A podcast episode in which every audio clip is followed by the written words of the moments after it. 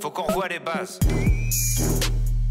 T'as capté sur Spotiseg, c'est ton dico pour rester à la page.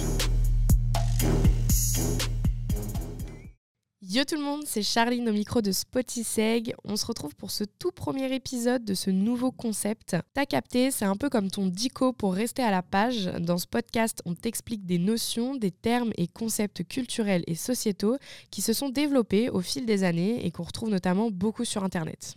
Que tu sois étudiant, futur communicant ou encore juste curieux, on trouvait que c'était important de te tenir informé sur ce qu'il se passe autour de toi. Ce premier épisode, on va le consacrer à la notion du wokisme. Euh, on en a pas mal entendu parler, surtout avec ce qu'il s'est passé pour M&M's. Euh, on en reparlera d'ailleurs euh, juste après.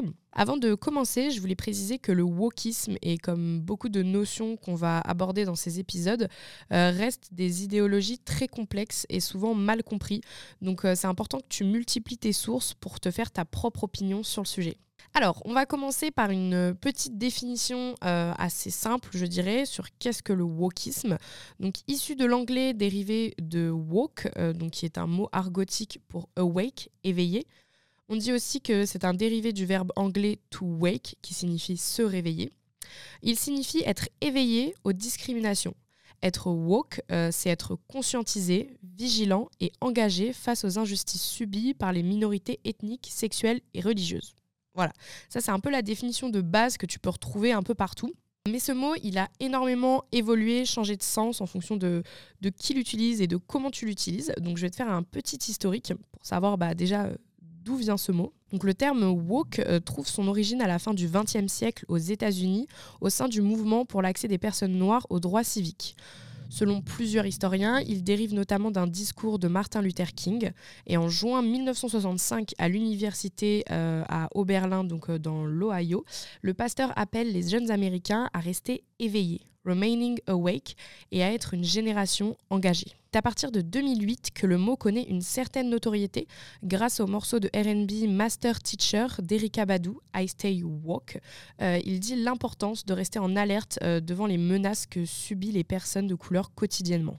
Tombé quelque peu dans l'oubli depuis, il reviendra en force dans le débat américain dès 2014 à la faveur d'un événement tragique, le meurtre de Michael Brown, un jeune afro-américain de 18 ans non armé tué par la police.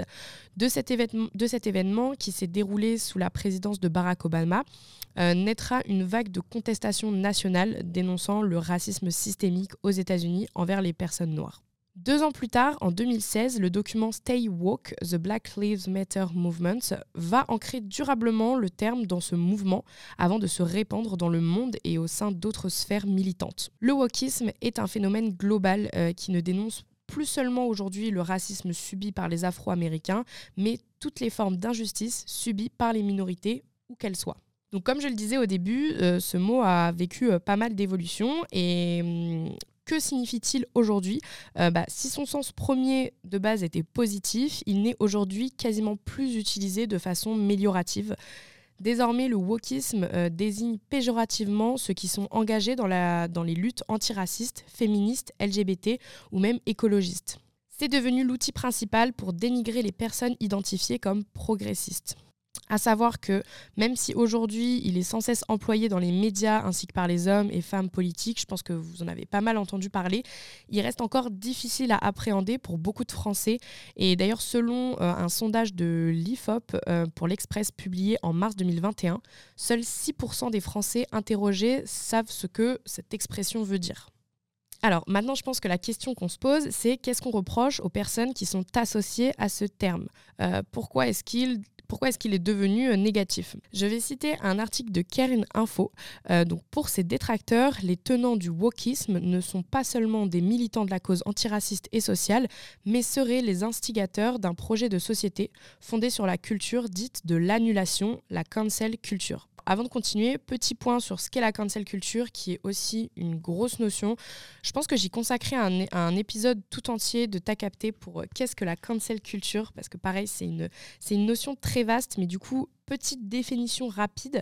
Euh, la cancel culture ou dite aussi culture de l'effacement, c'est dénoncer, boycotter, voire censurer un individu ou une œuvre parce qu'il ou elle a été jugé offensant sexiste, raciste ou transphobe le plus souvent. Et pour vous donner un exemple pour que vous visualisiez, euh, en juin 2020, la créatrice d'Harry Potter, J.K. Rowling, publie un tweet dans lequel elle sous-entend que les femmes transgenres ne sont pas des femmes. Je pense que vous avez dû en entendre parler, ça a fait beaucoup de bruit, principalement sur Twitter.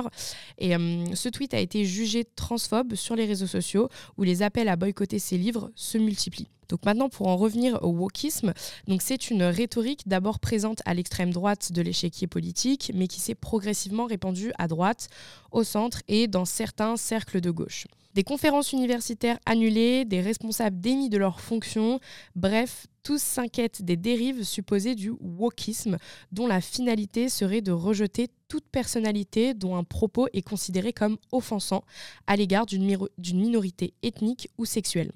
Aujourd'hui, ce qu'on peut voir, c'est que tous ceux qui remettent en question l'ordre social et politique, euh, tous ceux qui sont attentifs à la justice sociale, à la condition féminine et à celle des minorités racisées, sont susceptibles de subir l'accusation du wokisme. Et on a pu le voir notamment avec le cas d'M&M's, donc le wokisme dans la publicité. Euh, on peut voir que ça peut aller très loin et comme je le disais au début, M&M's en a fait les frais. Pour vous résumer un peu ce qui s'est passé, selon une partie de la droite conservatrice américaine, les personnages M&M's sont devenus woke, euh, notamment depuis la création du M&M's violet Purple, qui est un nouveau personnage de la famille nommé Spock's euh, Candies, euh, qui veut dire bonbon porte-parole. ce nouveau personnage a été créé, selon la marque, pour représenter l'acceptation et l'inclusion. Mais cela n'a pas plu à tout le monde parce que fin janvier 2023, dans un communiqué de presse, M&M's va renoncer à utiliser dans ses publicités, jusqu'à nouvel ordre, les personnages qui ont été critiqués par une partie de la droite conservatrice américaine euh, qui les a jugés trop politisés, donc trop problématiques d'après eux. Je pense que beaucoup ont eu la même réaction euh, après cette annonce, ça va clairement beaucoup trop loin. Mais à l'approche du Super Bowl, beaucoup se sont demandé aussi si M&M's n'avait pas profité de cette occasion pour faire du bruit et pour faire un coup de com. Et comme supposé, les personnages ont fait leur retour dans la nuit du dimanche à lundi lors d'un spot télévisé diffusé pendant le Super Bowl. Et je cite Je suis heureuse d'être de retour parce que c'est ce pourquoi je suis née, a déclaré le personnage violet. Dans ce spot, on voit les personnages s'exprimer dans ce qui ressemble à une conférence de presse et qui annonce, je cite, Ils sont de retour pour de bon. Un coup de com, certes, mais que l'on peut largement saluer car il a renforcé la position de la marque, son image et son engagement. On peut voir aussi qu'il ne s'est pas plié aux demandes radicales de l'extrême droite américaine. L'épisode touche à sa fin. J'espère t'avoir éclairé un petit peu euh, sur cette notion. Et il est important de rappeler que, comme toute chose, le wokisme peut être critiqué et remis en question, certes, euh, mais qui ne doit pas servir de prétexte pour justifier des propos ou des actes discriminatoires. Je t'invite, si le sujet t'intéresse, à aller euh, compléter euh, tes recherches, à aller t'informer davantage. Et moi, je te conseille euh, un article et un podcast, si tu veux, dont un article qu'a fait Karen Info à ce sujet. Le titre, c'est The Walk au Wokisme, anatomie d'un anathème. Il est très complet et très intéressant. Il mélange plusieurs points de vue. Et tu peux aussi aller écouter un podcast de l'heure du monde intitulé C'est quoi exactement le wokisme? Euh, Pareil, il s'écoute super bien, euh, c'est expliqué avec des mots simples. Donc euh, voilà. N'hésite pas à me dire si tu as des notions pour lesquelles tu aimerais que je consacre un tas capté dessus. En attendant, moi je te dis à la prochaine pour un nouvel épisode sur Spotiseg. Ciao T'as capté sur Spotiseg, c'est ton dico pour rester à la page.